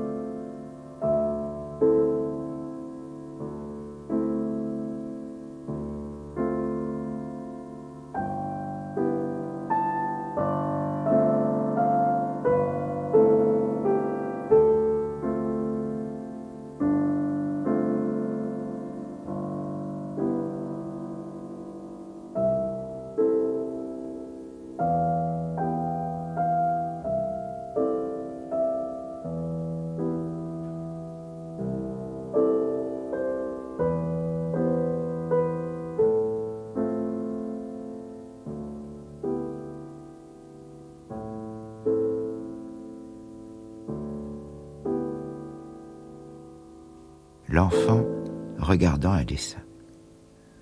La graine et l'étoile. L'homme qui regarde. Homme dans un intérieur. Portrait de Michel Léris. Ça devait se passer en 1922 ou 1923. Michel Léris. À ce moment-là, je connaissais Mac Jacob. C'était le seul, en vérité, le seul écrivain que je connaissais, euh, qui était beaucoup, beaucoup plus âgé que moi. Enfin, nous étions, euh, fait amis, si l'on peut dire. Et euh, Mac Jacob s'était retiré, comme chacun sait, au monastère de Saint-Benoît-sur-Loire, chez les bénédictins. Une fois, je suis allé lui rendre visite à ce monastère, et là, j'ai rencontré deux garçons de mon âge qui étaient venus le voir eux aussi, dont l'un était Jean du Buffet et l'autre Roland Toile. Nous avons bien sûr parlé beaucoup tous ensemble, et je n'ai pas beaucoup sympathisé avec du Buffet, je dois dire, mais énormément sympathisé avec Toile. Et euh, du Buffet restant à Saint-Benoît, nous sommes repartis le soir, Toile et moi, pour Paris. Euh, nous avons parlé, parlé, comme on peut parler quand on a enfin, quelques années, avec euh, enthousiasme et de poésie, etc. Et Toile m'a dit Ah, il faut absolument que vous connaissiez mon ami André Masson. C'est un peintre, je me rappelle qu'il m'avait dit entre autres choses il fait des sexes qui sont comme des fleurs. Il faut absolument que vous fassiez sa connaissance. Bref, le lendemain ou le surlendemain, enfin bref, dans les jours immédiatement suivants, il m'a amené 45 rue Blomet, où Masson avait alors son atelier. Et en effet, j'ai été ébloui par ce qu'il faisait à cette époque-là. Masson était quelqu'un qui devait avoir à peu près 4 ans plus que moi. Moi, j'étais extrêmement malheureux parce que Max Jacob, qui d'ailleurs n'avait pas tort, était d'une sévérité inouïe sur les, les essais de poèmes que je faisais à cette époque. Mais Masson, lui, qui aurait pu être non pas mon père comme Max Jacob, mais disons mon frère aîné, lui m'a fait tout de suite confiance. M'a tout de suite encouragé à travailler. J'ai pris mes habitudes rue Blomet et je crois que tous mes premiers écrits sont extrêmement marqués par l'influence de la rue Blomet et par tout ce que m'avait dit Masson, qui est devenu un peu mon maître à penser, qui m'a appris toutes sortes de choses. C'est lui qui m'a fait connaître Nietzsche, par exemple, et bien d'autres, bien d'autres choses importantes. Je lui dois euh, absolument euh, mes débuts. Je ne dirais pas tout, on ne doit jamais tout à quelqu'un, mais enfin immensément. Par exemple, je crois que c'est ma première série de poèmes publiée euh, qui est intitulée Désert de main. Ben, le titre m'est venu parce qu'il y avait, euh, y avait beaucoup de mains, de mains humaines dans les tableaux de maçons de cette époque.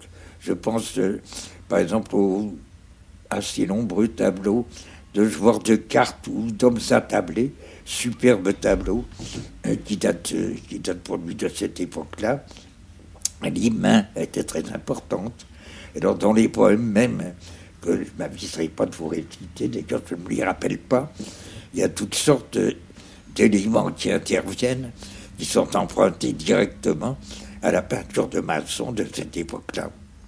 Et alors même le, le ton que je cherchais, je peux dire que c'était influencé par lui, parce qu'à cette époque, il faisait une peinture extrêmement légère et transparente.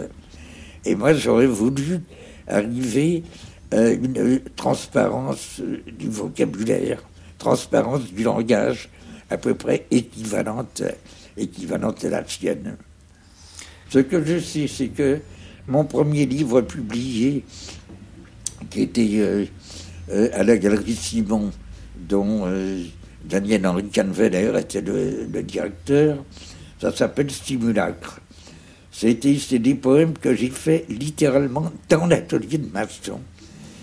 Euh, c'est illustré de lithographies de lui, et j'ai tenu à ce que le titre, c'est pas pas un livre de Michel Léris illustré par André Masson, C'est intitulé Michel Léris et André Masson, simulacre.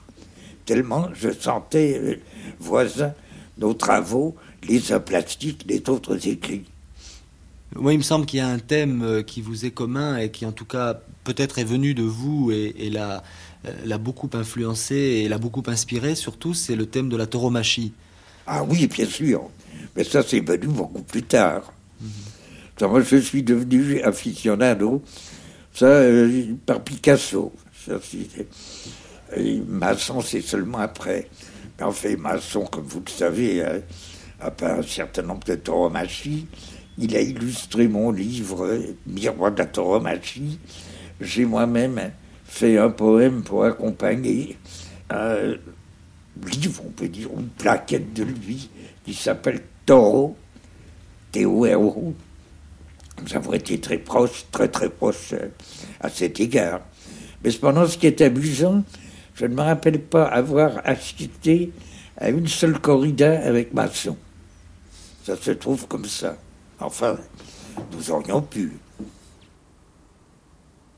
Corrida, tauromachie, fantôme d'un âne à Avila. à la campagne, dans notre chambre, à ma femme et à moi, nous avons une Amazone. Je ne sais plus de quelle, une Amazone, enfin au sens, au sens grec et quasi mythologique du terme. Je ne pourrais plus vous dire de quelle année elle date? Ça doit être, je suppose, dans les années 50, quelque chose comme ça. Ça, c'est un tableau que je trouve absolument admirable et qui il est relativement lisible, assez lisible même, mais traité avec un lyrisme, une fougue extraordinaire. Enfin, des, des traits euh, qu'on peut pas dire qui sont, sont très beaux, qui font penser une calligraphie, mais très spontanée et euh, pas mal de couleurs. Ben, c'est un tableau superbe. Mais alors, ce que je dois dire, c'est que, alors ça c'est peut-être pour des raisons sentimentales, je reste extrêmement attaché au tout premier tableau de Masson. Les forêts, par exemple, euh, les hommes attablés, ces anciennes natures. J'adore ça. Alors une période de lui que j'aime beaucoup, et euh, j'étais un peu, dire un peu chagrin, parce que pendant longtemps, lui, il a désapprouvé cette période. C'est des tableaux qu'il a fait, surtout près d'Aix-en-Provence, quand il est rentré des États-Unis après la guerre, qui sont des tableaux pour lesquels on a parlé, enfin un peu sommairement, de retour à l'impressionnisme. Des tableaux qui sont, sont faits d'après nature, et alors ça d'une sensibilité merveilleuse. Ça, j'aime énormément, énormément. Et puis bien d'autres encore. Enfin, je ne peux pas euh, vous dérouler le catalogue entier de Masson, c'est pas possible. Homme attablé, le tour de carte, l'homme dans la tour. Il y avait de constantes métamorphoses. On avait l'impression, au début, Masson, ce qui était normal, euh, jeune peintre, était influencé par le cubisme, bien sûr, mais alors que dans les natures mortes cubistes, les objets sont exactement ce qu'ils sont, chez Masson, ça devenait toujours autre chose. Et très tôt, dans ces natures mortes, il a par exemple pris l'habitude de faire figurer parmi les éléments un verre transparent, la transparence même avait un sens, bah, un sens de transparence précisément. Ou alors euh, des, euh, il mettait des nuages, des choses comme ça. Toujours faire s'interpénétrer les choses et les montrer comme se métamorphosant, comme en train de se métamorphoser. Et je dois dire, c'était ça qui me, qui euh, dans ce qu'il faisait à cette époque-là. Lorsqu'un humain se trouve placé de telle sorte que le monde se réfléchit sans lui, heureusement et sans entraîner de destruction ou de souffrance, ainsi par une belle matinée de printemps, il peut se laisser aller à l'enchantement ou à la joie simple qui en résulte, mais il peut apercevoir aussi au même instant la pesanteur et le vain souci de repos vide que cette béatitude signifie. À ce moment-là, ce qui s'élève cruellement en lui est comparable à un oiseau de proie qui égorgerait un oiseau plus petit dans un ciel bleu apparemment paisible et clair. Il aperçoit qu'il ne pourrait pas accomplir la vie sans s'abandonner à un mouvement inexorable, dont il sent la violence s'exercer au plus fermé de lui-même, avec une rigueur qui l'effraie. S'il se retourne vers les autres êtres qui ne dépassent pas la béatitude, il n'éprouve pas de haine. Au contraire, il éprouve de la sympathie pour les bonheurs nécessaires. Il ne se heurte qu'à ceux qui ont eux-mêmes la prétention d'accomplir la vie et qui jouent une comédie sans danger pour se faire reconnaître comme ceux qui accomplissent, quand ils ne sont que ceux qui parlent d'accomplissement. Mais il est désirable qu'il ne soit pas alors pris de vertige, car le vertige risque de le rejeter vite épuisé à un souci de loisir heureux ou à défaut de vide sans souffrance. Ou s'il ne succombe pas et s'il se déchire jusqu'au bout dans une précipitation effrayée, il entre dans la mort d'une telle façon qu'il n'y a rien de plus terrible. Heureux seulement celui qui, ayant éprouvé le vertige jusqu'à trembler de tous ses os et à ne plus rien mesurer de sa chute, retrouve tout à coup la puissance inespérée de faire de son agonie une joie capable de glacer et de transfigurer ceux qui la rencontrent. J'avais connu Bataille de mon côté, à l'époque où Bataille travaillait effectivement au cabinet des médailles de la Nationale. j'avais connu par un collègue à lui de la Nationale, Jacques Lavaux, que je connaissais de longue date. Et euh, il m'a tout de suite semblé qu'il fallait à tout prix, mais de même que, à mal, il avait semblé que je devais à tout prix connaître Masson, à moi, il m'a semblé que Bataille devait à tout prix connaître Masson. De sorte que j'ai amené Bataille à l'atelier de Masson. Ils sont tout de suite liés. Parce que euh, entre euh, Masson et Bataille, il y a également une grande affinité de, de thèmes. Oh, ils ont été très très proches. Et alors, euh, toute euh, la période espagnole de Masson a été euh, abondamment et, magnifiquement commentée par Bataille. il y a non seulement la couverture de leur vue acéphale, mais ils ont fait ensemble un recueil qui avait été édité par Guy Davis Mano, il s'appelle Sacrifice, où il y a des au pluriel, et qui a des planches qui représentent enfin, disons, les principaux sacrifices à Mitra, il, y a, il doit y avoir la mort d'Orphée, je ne me rappelle plus exactement. Mais enfin, tout le, thème de ce que Sir James Fraser, je crois, a appelé le Dieu qui meurt, qui était un thème extrêmement cher à Bataille et à Masson. Georges Bataille m'a été amené en 1925 dans mon atelier par Michel Léris. Et la première chose que j'ai demandé à Bataille, qu'est-ce que vous avez pensé de Dada? Il m'a répondu raide comme balle, pas assez idiot. Et ça, c'est une réponse de moine zen. Ça signale très bien l'état d'esprit de bataille, c'est-à-dire extrémiste. Il disait ça pas du tout pour rire, hein. ça parce que c'est une constatation. Ça voulait être idiot, mais ça n'était pas assez.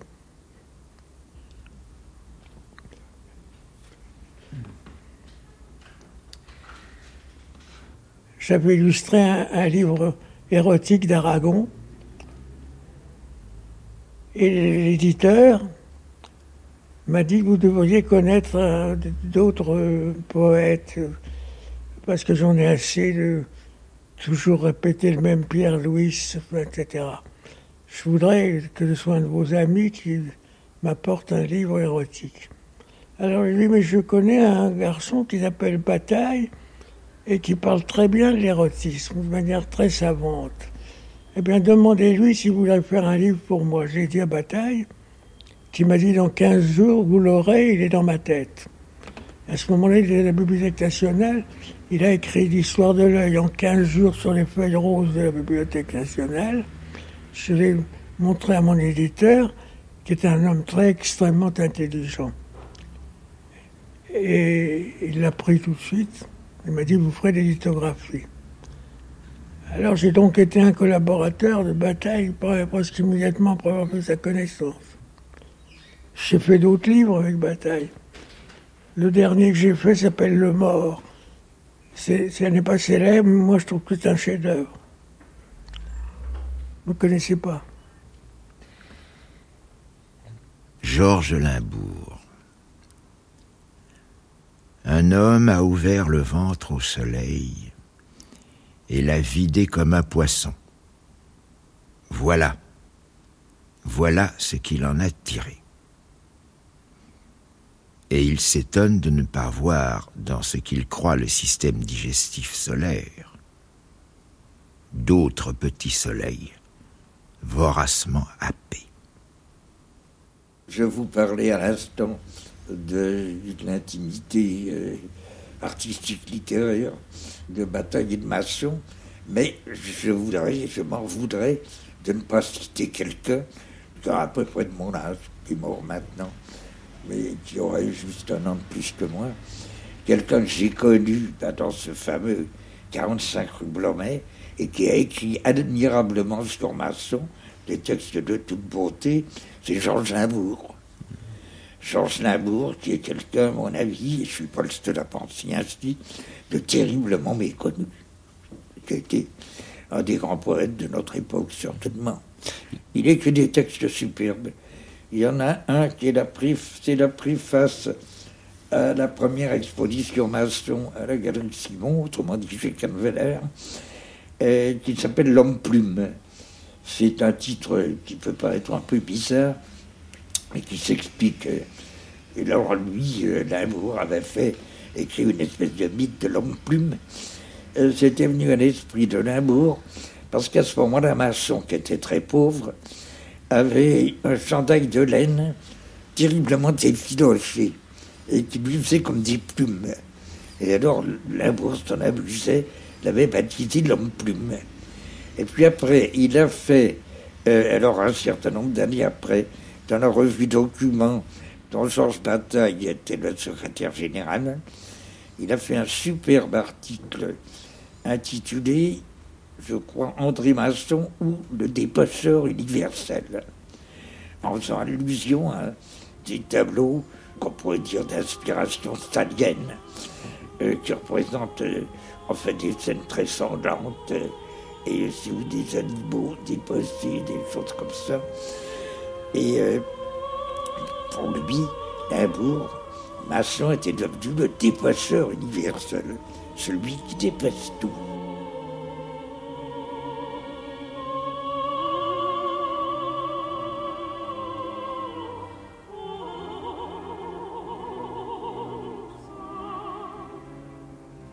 J'essayais de faire euh, des tableaux sur le thème des abattoirs. Mais ces tableaux sont, touchent presque à l'abstrait. J'admirais la, l'harmonie des gestes des tueurs, qui avaient l'air de, racler un violon. Et puis il y avait le pavillon où étaient les cochons, et là c'était les femmes qui les attrapaient. Et les cochons se débattaient furieusement. Hein. Ils comprenaient ce qui les attendait. Tandis que les, moutons, par exemple, ils se laissaient égorger sans piper. Menés par un autre agneau avec une gueule de monstre et qui était ce qu'on appelait euh, la villette le... Enfin, c'était à présenter ce qui se faisait, c'est-à-dire que les autres moutons suivaient. chaque fois qu'arrivait un mouton, il y avait un, égorgeur qui posait sur le tréteau, qui lui coupait la gorge et passait à l'autre. Et cette atmosphère me semblait musicale, à cause du rythme, un rythme extrême, sauf pour les porcs, encore une fois. Les porcs marchaient pas. Mais tous les autres animaux se laisser faire.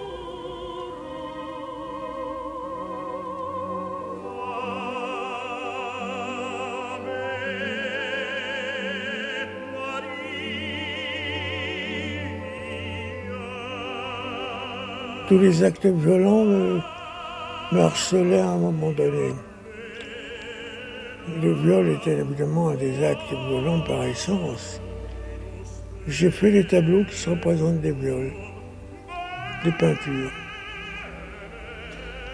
Mais dans ces peintures, sur le viol, il y a une chose qui arrive, c'est que le corps de la femme se métamorphose. Ça pourrait s'appeler viol et métamorphose. C'est d'ailleurs une métamorphose pour beaucoup de femmes. C'est ce qui explique très bien Bataille.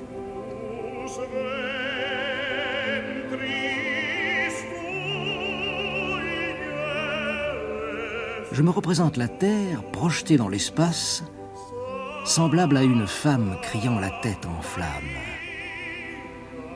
Je me représente couvert de sang, brisé, mais transfiguré et d'accord avec le monde, à la fois comme une proie et comme une mâchoire du temps qui tue sans cesse et est sans cesse tuée.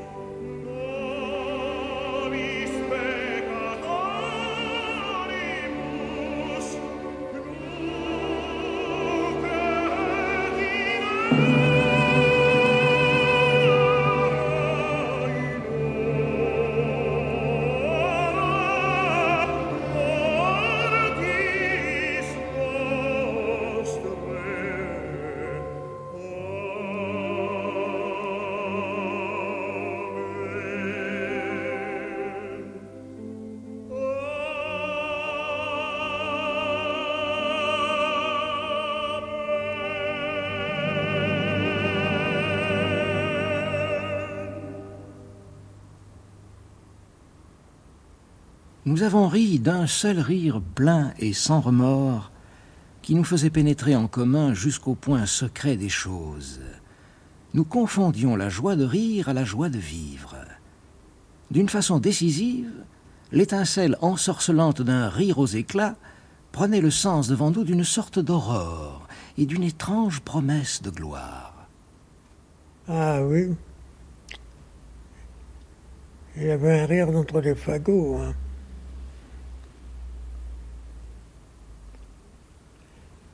Le rire de bataille était fait à moitié de scepticisme.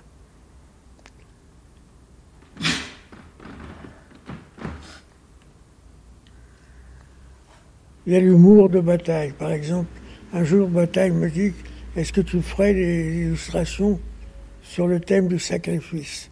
Alors je dis Mais j'ai déjà fait. Il faut chercher l'éditeur. Mais en en c'est toi qui devrais faire le texte. Il a fait le texte de cet ouvrage qui a été détruit par les Allemands, dont il n'y a que quelques exemplaires qui sont sortis. Et quand il m'a apporté son texte, c'est un texte en deux parties, je lui dit écoute, la première partie je trouve admirable, je l'ai bien comprise, mais la seconde partie, j'ai rien compris du tout. Il m'a répondu avec son rire, moi non plus.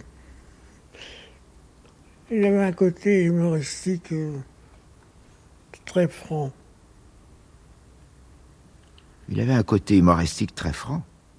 Il y a aussi un peu d'humour chez Nietzsche.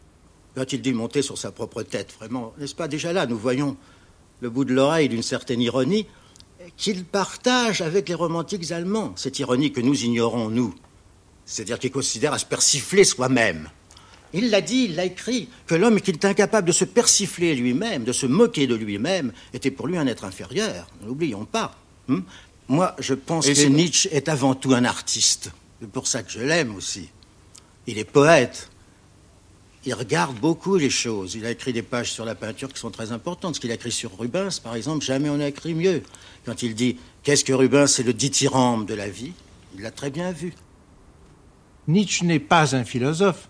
Mais je crois qu'il y a pour cela une seule raison, c'est que Georges euh, la philosophie n'a pas pu être atteinte par Nietzsche, non pas parce qu'il n'avait pas la force de l'atteindre, mais parce que la philosophie n'était pas ouverte à lui en tant qu'il voulait jouer.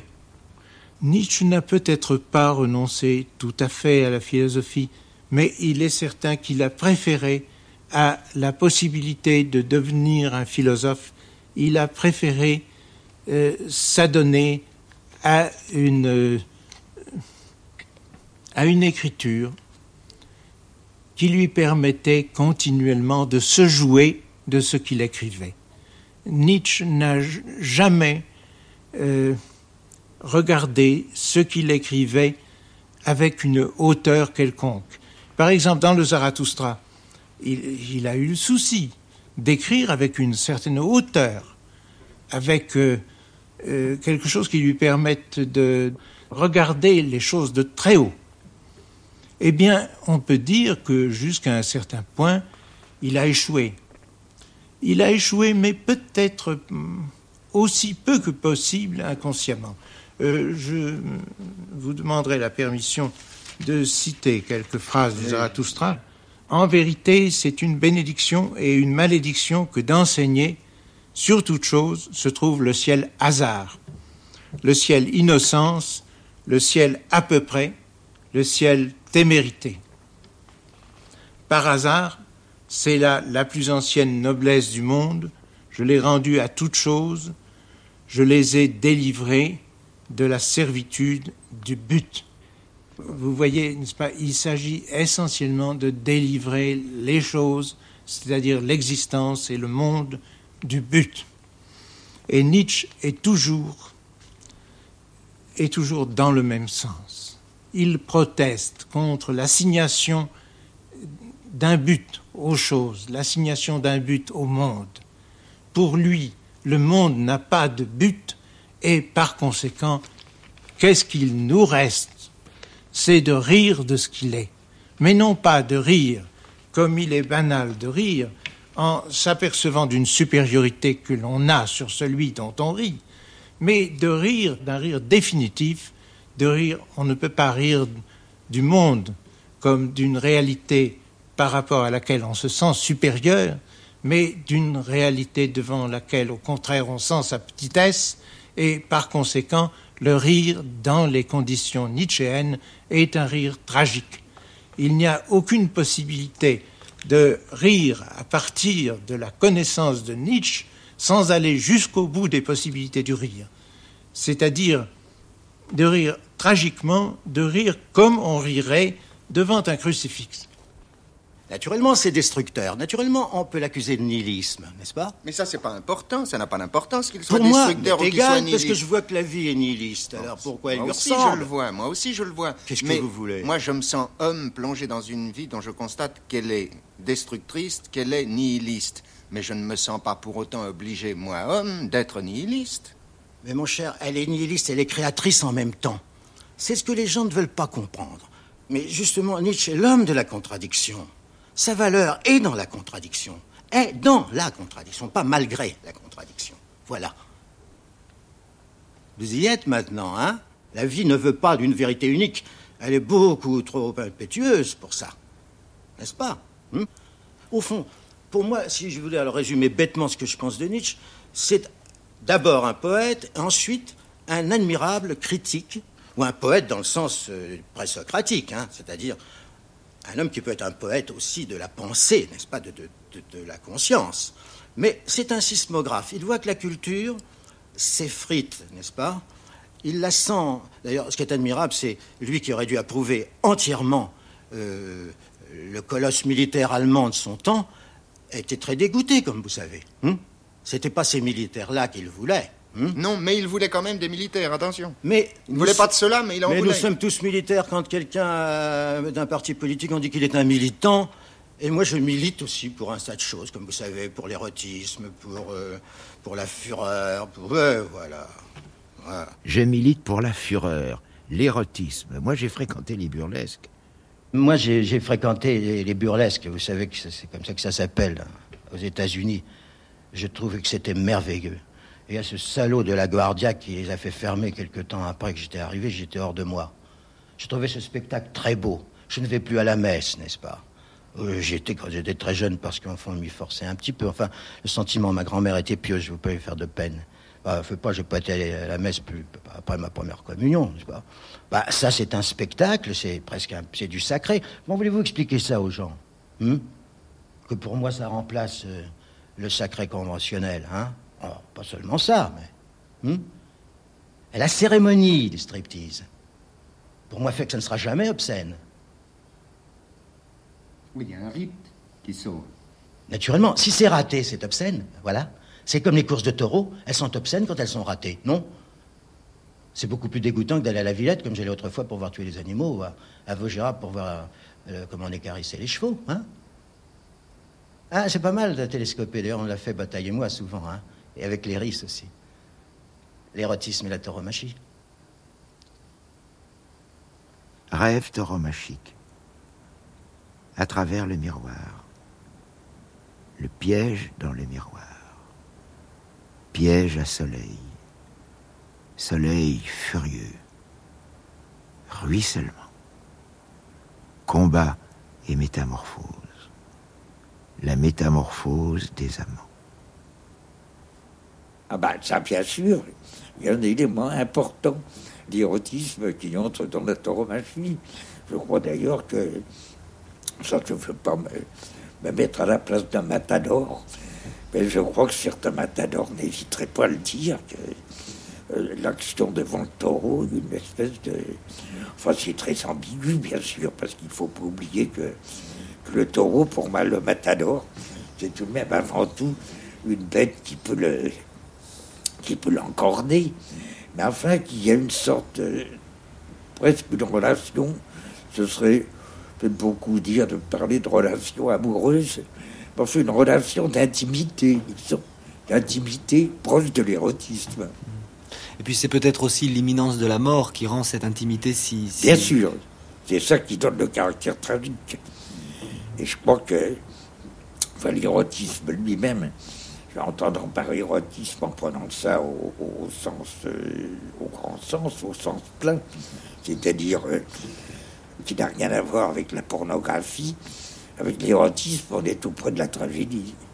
Et c'est ça ce que Masson a admirablement senti. Vous voulez qu'on s'arrête deux minutes là? Comment? Voulez-vous qu'on s'arrête deux minutes? Oui, je veux bien. D'ailleurs, je crois qu'on arrive au bout du rouleau. Hein.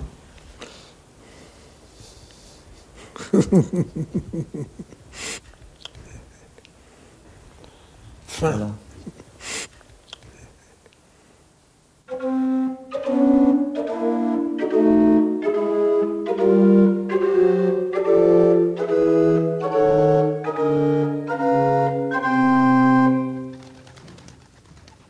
ACR, Atelier de création radiophonique. André Masson, Les chantiers de Dédale, par Jacques Munier. Avec André Masson, Michel Léris, Françoise Levaillant, Daman, Loïc et la voix de Georges Bataille. Texte Apollinaire, Artaud, Bataille, Éluard, Limbourg, Nietzsche, Swinburne.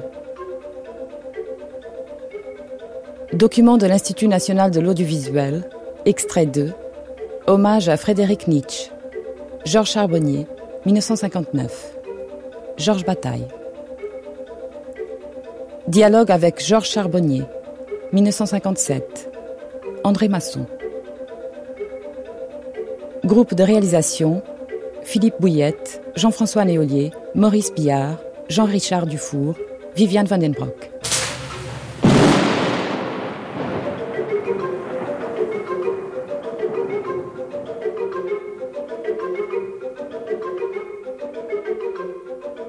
André Masson, Les chantiers de Dédale.